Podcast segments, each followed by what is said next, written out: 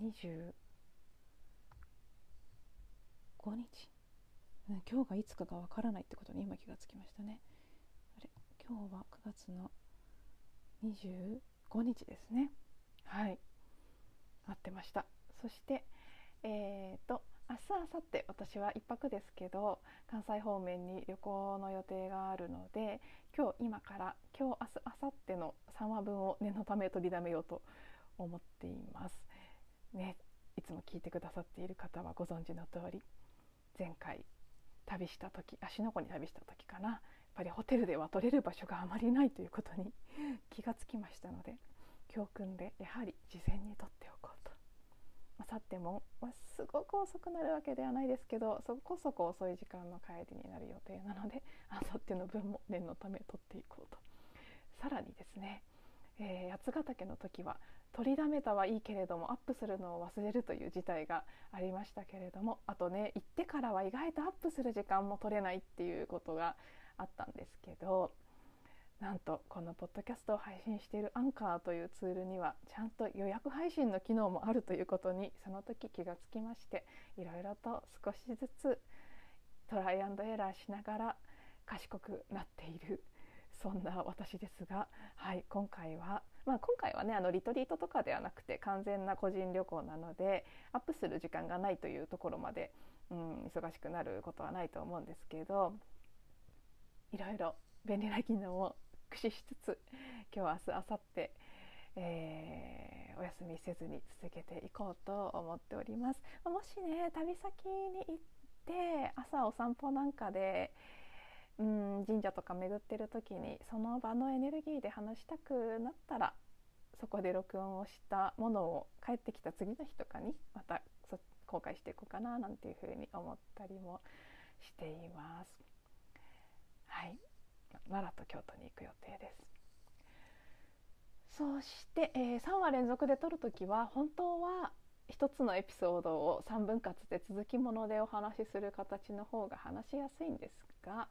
今日はそんなに続きものでお話しするようなテーマが見えてきていないので、まあ、まずぽつりぽつりと話しながらこの、ね、本日の分のエピソードはまずそれ単体としてお話ししてその後は撮りながら感じつつお話ししていこうかなと思って何のアイディアもまだありません。特に2つ目3つ目については決まっていません。まずこの本日配信するね1つ目の音声に関してはちょっと昨日ちょうど録音を終える間際に喉元まで出かかって でももう18分過ぎてるしって思って引っ込めたことがあるのでそちらをお話ししたいと思います。最後ね言いたくて言えなかったことがあったんです。これは何かというと昨日のエピソードの後半で私自身が感謝したいものとして自分自身そして自分自身の、まあ、全体の自分としての存在としての強さということ以前ある人から言われたその言葉がとても今ね身にしみて感じられてきていてそのことへの大きな感謝があるということをお話ししました。そしてその存在としての強さというものがもたらしてくれた。今この瞬間、まあ、ほとんど仕事も最小限で家族の世話とかね、まあ、両親の介護とかもそうですけど特にそういうものも今のところはないですしありがたいことに、えー、子育てもない。そういった本当に自由な時間的自由というのが十分約束された状態で自分の中の深い変容のプロセス特にスピリチュアルスピリチュアル的な目覚めのプロセスというものに向き合えているということはすごくありがたいことだなって感じているそしてやっぱりね本当に深い変容を起こしていくのにはスペースが大切だということをお話ししたんです。それらは全て本当にそうだなと心から思ってることなんですけど同時にそうだしそうじゃないっていうのを言いたかったんですね。ここ最近特にすごく思うことです私自身がこれまで会社を辞める少し前ぐらいからの78年ぐらい自己探求というものを本格的にし始めたそれぐらいの時間さまざまなものもものを学びもう山ほどのワークショップやリトリートやセッションやそういうものを受けて本当にねたくさんの人と関わりたくさんの人の英知を受け取りいろんな外からの刺激を受け同時にね内側のクリーニングとかも進めながら向き合ってきた。その結果として今があるんですけどその今だからこそ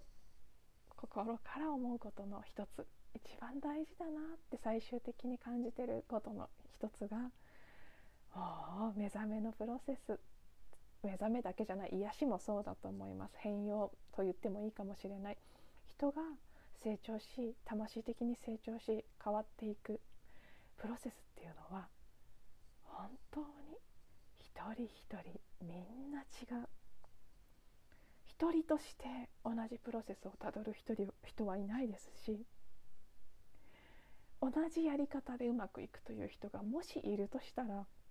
いるとしても何千万分の1とか そういうぐらいの確率なんじゃないかと思うぐらいみんな最適な方法とかプロセスっていうのは違うんだって。そのことを本当に知ったことそして自分はこのプロセスでいいんだって心から信頼できるようになったことそれが一番ここ最近の私の変化を推し進めてくれたんじゃないかなって思うんです。やり方じゃない。今このままで私が受け取ってるものが最善の私にとっては最善の方法なんだって。それは決して他の人と比較できるものではないしどんなに成功してる人がいたとしてもどんなにこの方法で目覚めたという人がいたとしてもどんなに私はこれで救われましたと言ったとしてもやっぱりねみんな違うんですよ。そのそれぞれの方法は全部有効だと思いますでもだからこそですねどれかが優れてるということもないしどれかだけが正解ということもないどのやり方が正しいんだっていうことを私自身すごくねかつては葛藤していた時期もあるんです。ホーポのポの的なアプローチがいいと思ったりいややっぱりもっとこうね違うやり方。いろんないろんなこと言ってる人がいますからね。スピリチュアルな世界のティーチャーさんやグルと呼ばれるような人たちあるいはインフルエンサーさんとか。いろんな人の話を聞けば聞くほど本当に分からなくなるぐらい皆さんいろいろなその人なりの解釈や感じ方その人なりの経験があってそれぞれの人がそれぞれの視点から喋っている。その人にとってはそれが正解なんです。でも同じことが私の正解なわけではないし逆もまたしかりです。私にとってこのやり方がフィットするというものが他の人にとってベストのやり方ではないということ。このことも私はねどちらかというと提供者の側にもなりうるなりうるというか、まあ、なるなる人なのでそちらも本当に大事だなと思ってるんですけどこれなら絶対うまくいくなっていう方法はないしあそれを知ってるからこそね私はなんかプログラムとかサービスとかを体系化して表に出すことに抵抗があるっていう部分もあるんですけどこれが絶対いいんですって思えないと 表に売ってくのって難しいんですよね。って思ってるのも記憶なのでねほぽのぽのの方たちセルフアイデンティティするほぽのぽのの方たちはそんなまあそういうことともまた違うような気がするので。はいそれもクリニングしていきたいと思いますけど、まあ、何が言いたいかというとそう。私は昨日スペースが大切だと言いました。私にとっては本当にそうだったんです。私は本当に一人になる時間や一人でもうとことんまで自分の感じ方や大切にしたいこと時間の使い方興味関心一人遊びっていうやつですね。なんかそういうのを追求することが必要だった。私にはそれが必要だった。でもそれが足りてなかった。やってるつもりで潜在意識が本当に満足するレベルまではできていなかっ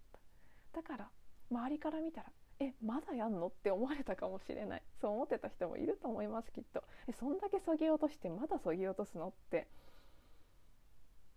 まあ、思われてたと感じたとしたら私が思ってたんでしょうね。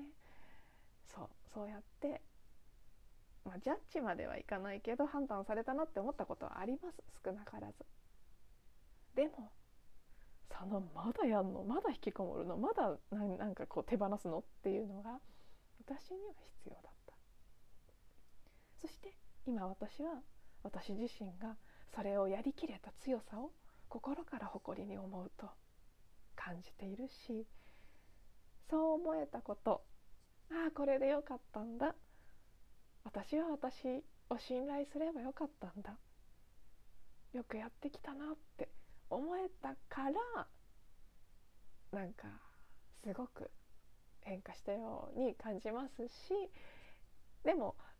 鶏は先か卵は先かどっちか分かりません、えーと、自分を受け入れられるようになって自己愛が高まったからこれでよかったんだって思えたのかもしれないですし、まあ、両方ね同時に起きたということですけどでもだからといってじゃあ私みたいにやることを減らして一人で家にいて何も煩わされることなく自分の好きなことをしてっていう時間を取らなきゃ変容できないとか目覚められないとか癒されないとかってことなのかといったらそんなことはもちろんないです。その人それぞれの人生の中で用意されているプロセスがあってもう忙しく働き続けてそこでそれを通してはっていう気づきがあるってことだってあるかもしれないですし。ね例えばまあ親の介護なり子育てなりっていうことに自分の時間をたくさん取られてる方がいるとしたらでもそれは多分その、ね、親なり子供なりとの魂の契約の中でそこから何かを学んだり得たりするっていうことになっているはずだし何であれ今自分に与えられているものが最善だしそれをただもう本当にこれで大丈夫なんだこれでいいんだって信頼して最近の私の大好きな言葉の一つが自分の宇宙を信頼する。自分という存在が持っている唯一無二の宇宙があるんですよね。自分の人生と言ってもいいです。自分の人生を信頼するという言葉でもいいし、うん、創造主と言ってもいいし何でもいいですけどディビニティでもユニバースでも。そう。自分という存在のその宇宙空間。それがちゃんと自分を最善の場所へ連れてってくれてるし。何か例えばお金がなくなる不安とかもそうですけどね。ちゃんと自分の人生は自分が生きていけるようにしてくれる自分の宇宙はちゃんと生かしてくれる。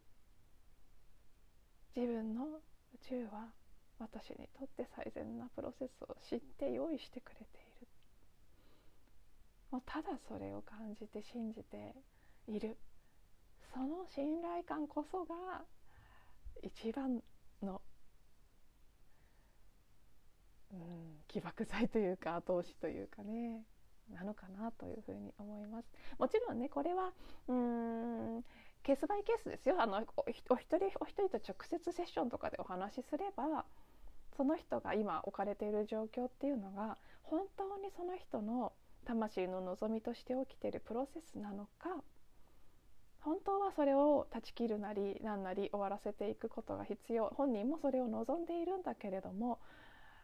何らかのこう逃避ですね。サボタージュ的なこととして自分が本当に向き合わなきゃいけないものと向き合わないために自分を忙しくしたりしているのかっていうのはあのちょちょこれはもちろんもう直接そのケースを見てみなければ判断はできないし見たって判断もできし本当の意味で判断はできないと思いますけど、まあ、でもなんとなくどっちなのかなっていうのは直接お話ししたりで、触れたりすれば感じますけど。ね、なので、まあ、もしもしですよ逆にご自身が私のエピソードを聞いていや本当は自分はもっともっと自分の一人の時間を作りたかったんだ今まだまだ余計なことをねかつての私のようにね余計なことをいろんな恐れやさまざまな思考エゴの声によって余計なことをしているんだってもし感じられるとしたらそれも正解かもしれません。たまたまこの私のエピソードを聞いているというのもたまたまではないと思うので何かそこから自分自身がインスパイアされることがあってそういうふうにしてみたいと思われたらそれがいいと思うしそうでなくてでもなんか私はいろんなこと周りのことに気を取られちゃってるわとかって思うとしたらそれは必要ないですよっていうことですね。今あることが正解です。その先に必ず自分の用意されている道があるっていうこと。をただただ信頼すること。自分の宇宙を信じきるということ。それがまあ何よりね。だからもうあの本当最も偉大な教師は自らのうちに。あるというオーラソーマ創始者のビッキー・ウォールさんの言葉も私は大好きなんです。オーラソーマが好きなのはそこだと思います。コースの初日にティーチャーの言うことを聞かないでくださいって言われるんです。自分の内なる感覚に常に従ってくださいって。何も正解なんかないし誰かの言ったことが正しいんじゃないと。最も偉大な教師はあなたの中にいる。本当そうだと思うんです。偉大な教師もそうだし一番の英知を携えた人も。自分にとって何がベストかを知っている人。それはもう自分に他ならないので。ね、そのことをちょっとね付け加えたいなって昨日思ったんですけどはいお話ししきれなかったので本日の音声として補足させていただきました。では今日も最後まで聞いていただいてありがとうございます。また次のエピソードでお会いしましょう。